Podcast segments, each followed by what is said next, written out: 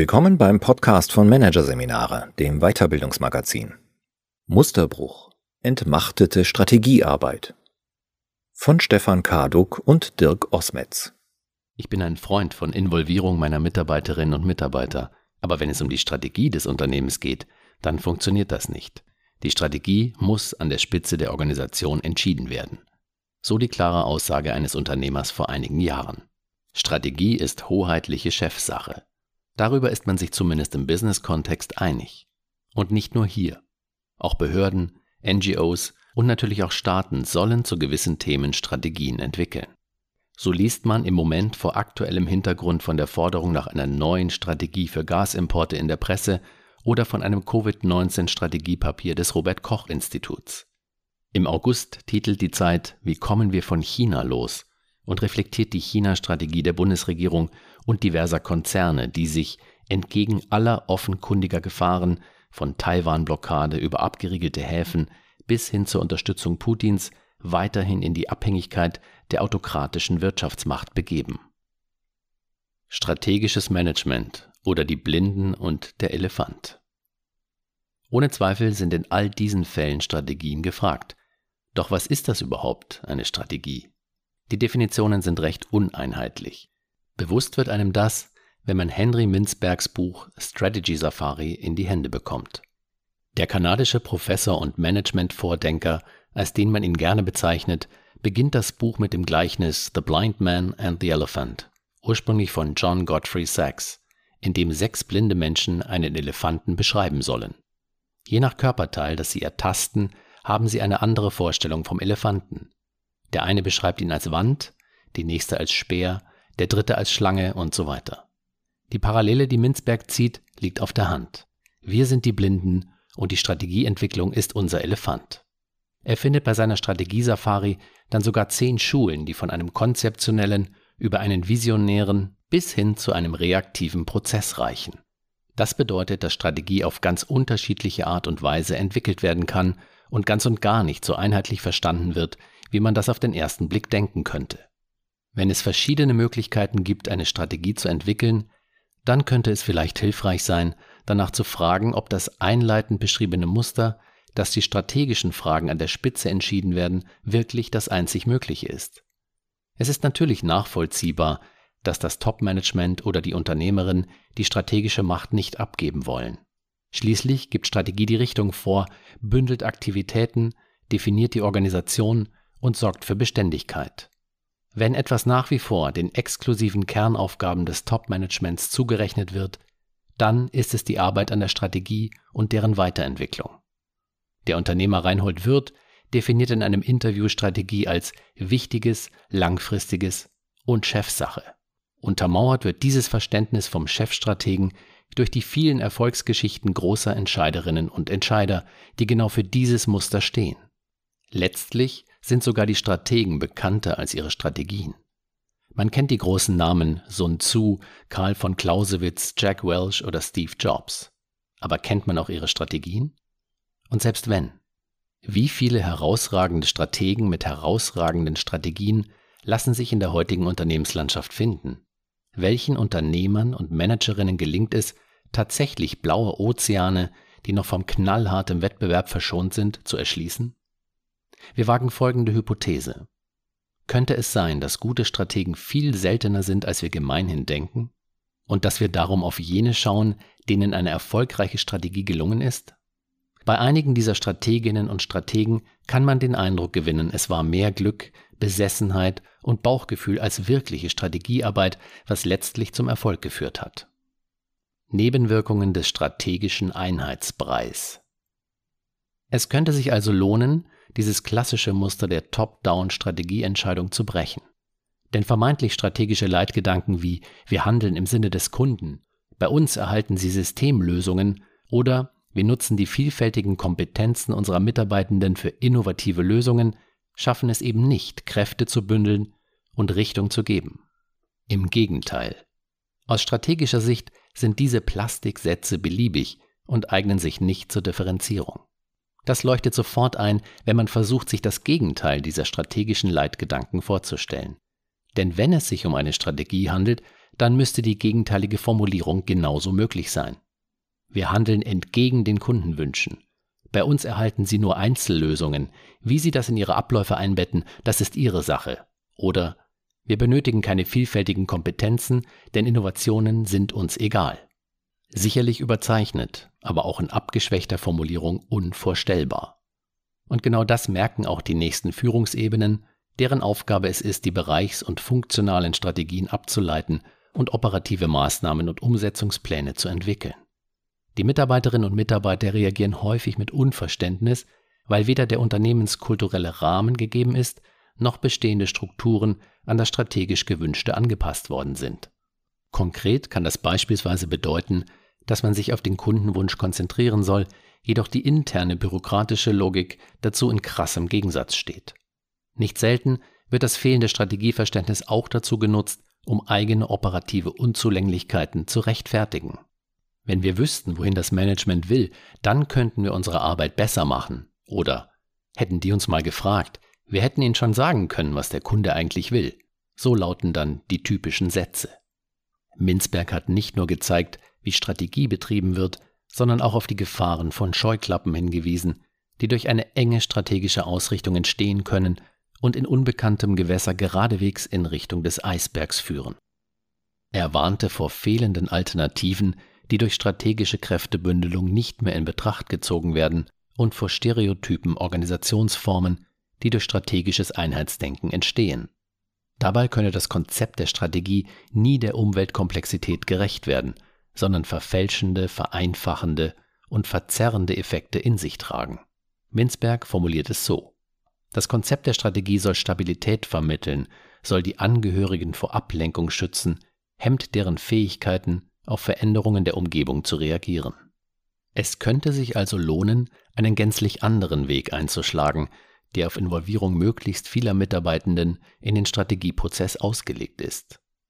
Und in dem es mehr um Perspektivenvielfalt und die damit verbundenen Irritationen geht, als um strategische Top-Down-Sicherheit.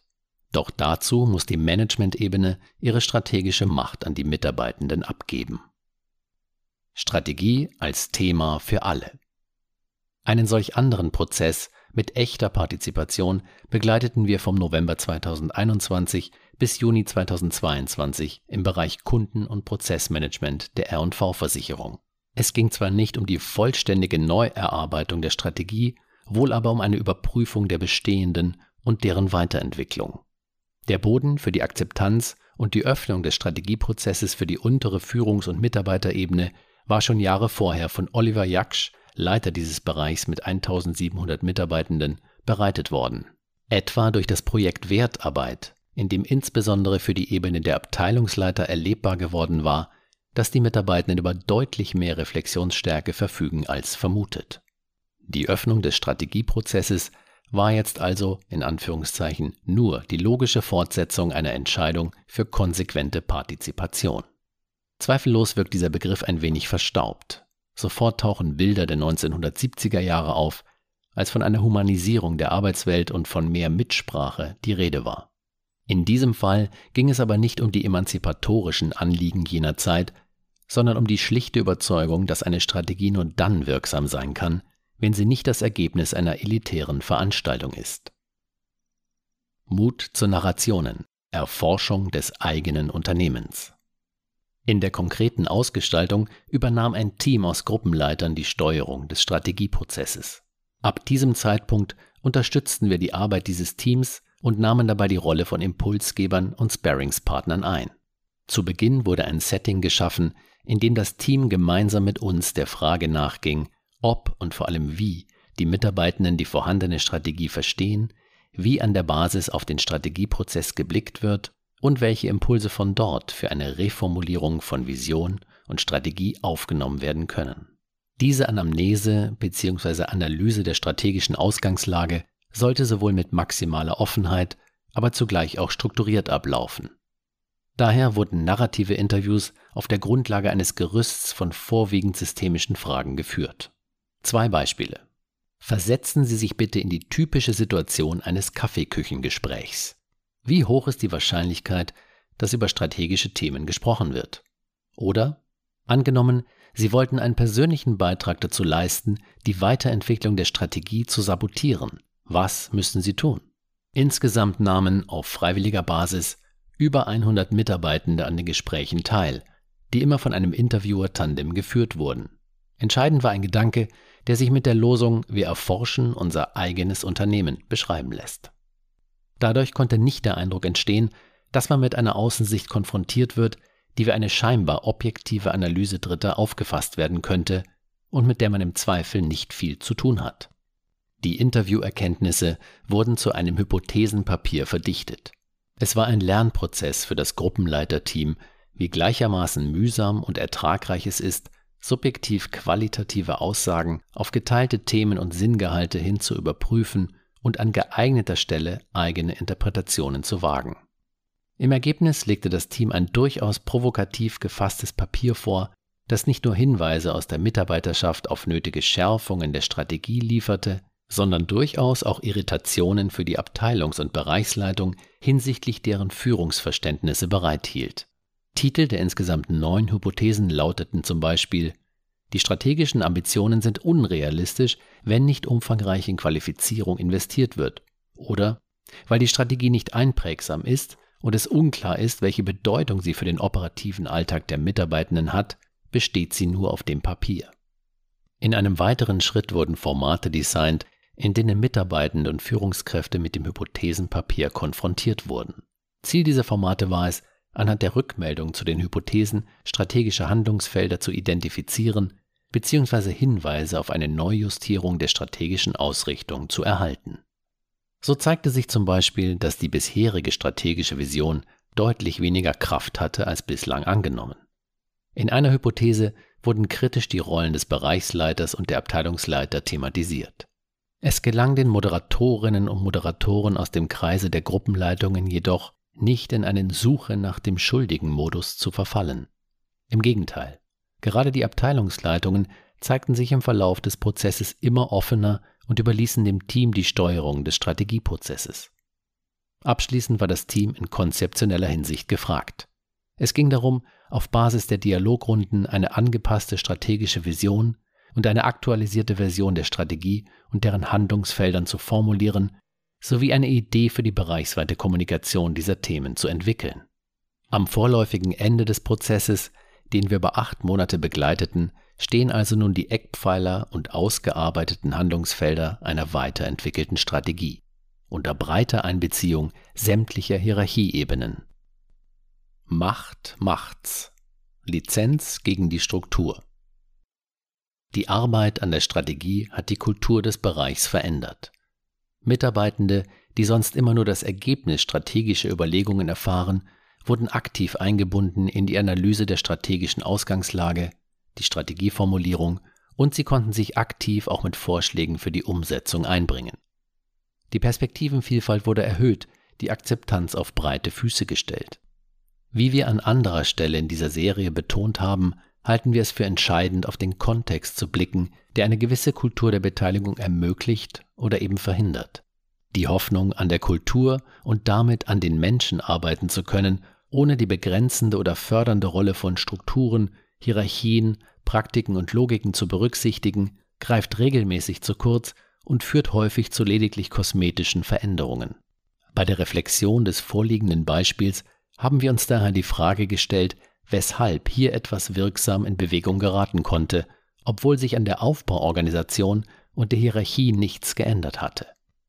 Die Antwort von Oliver Jaksch. Partizipation und eine klassische Pyramidenlogik schließen sich meines Erachtens nicht aus. Die Frage ist doch, ob ich die Leute meine Schulterklappen spüren lasse oder nicht. Es geht um das Selbstverständnis der Führungskräfte. Ich muss den Menschen Raum geben zur tatsächlichen Wirksamkeit. Wir sehen in diesem Zusammenhang den entscheidenden Punkt bei der Frage, wie und vor allem mit welcher Verbindlichkeit Macht abgegeben wird. Im Prozess der strategischen Weiterentwicklung hatte das Team die umfassende Lizenz dazu, Strategie anders zu denken und bei der konsequenten Einbindung der Mitarbeitenden in dieses üblicherweise heikle Thema neue Wege zu gehen. Lakonisch gesagt, lizenzierte Macht hebelt die immer noch existierende hierarchische Struktur unbeeindruckt aus. Wenn hier Klarheit herrscht, können die so häufig zu beobachtenden Scheininvolvierungen, in denen Mitarbeitende sich auch mal einbringen dürfen und die nicht selten in Frustration und Zynismus enden, vermieden werden. Macht lässt sich in diesem Sinne also als Strukturäquivalent bezeichnen. Partizipation ist kein Selbstzweck. Unabhängig davon ist es wichtig zu betonen, dass es nie um Partizipation um ihrer selbst willen gehen kann. Sie ist keine Wohlfühlveranstaltung, sondern dient, wie im genannten Beispiel, dem Ziel, Strategien wirksamer zu machen, diese permanent weiterzuentwickeln und nicht zuletzt auch Entwicklungsprozesse bei den Beteiligten zu unterstützen. Von diesen Lerneffekten ist Oliver Jaksch überzeugt. Es ist spannend zu sehen, wie weit der Tellerrand auf einmal geht. Durch diesen Prozess ist eine richtige Entwicklung in Gang gesetzt worden. Es gibt immer weniger Klein-Klein-Orientierung auf den eigenen Arbeitsplatz, sondern auf einmal auch einen Blick auf den Markt. Diese Diskussion hatten wir so früher nicht. Die Gruppenleitungen haben einen riesigen Sprung gemacht. Und das gilt ebenso für die Abteilungsleitungen, von denen manche zu Beginn vielleicht noch die Befürchtung hatten, die Gruppenleitungen wollten an ihrem Stuhl sägen. In diesem Sinne zahlt Partizipation auch direkt auf die Personal- und Führungskräfteentwicklung ein. Und vielleicht könnte man in der Folge auf die üblichen Qualifizierungsformate gänzlich verzichten, weil der Raum für eine selbstgesteuerte Entwicklung vorhanden wäre. Abzuwarten bleibt, welche Rückwirkungen sich in solchen und ähnlichen Prozessen für die Aufbauorganisation und das Hierarchiedenken ergeben. Wenn man konsequent diejenigen beteiligt, denen man vorher unterstellt hatte, sie könnten das nicht.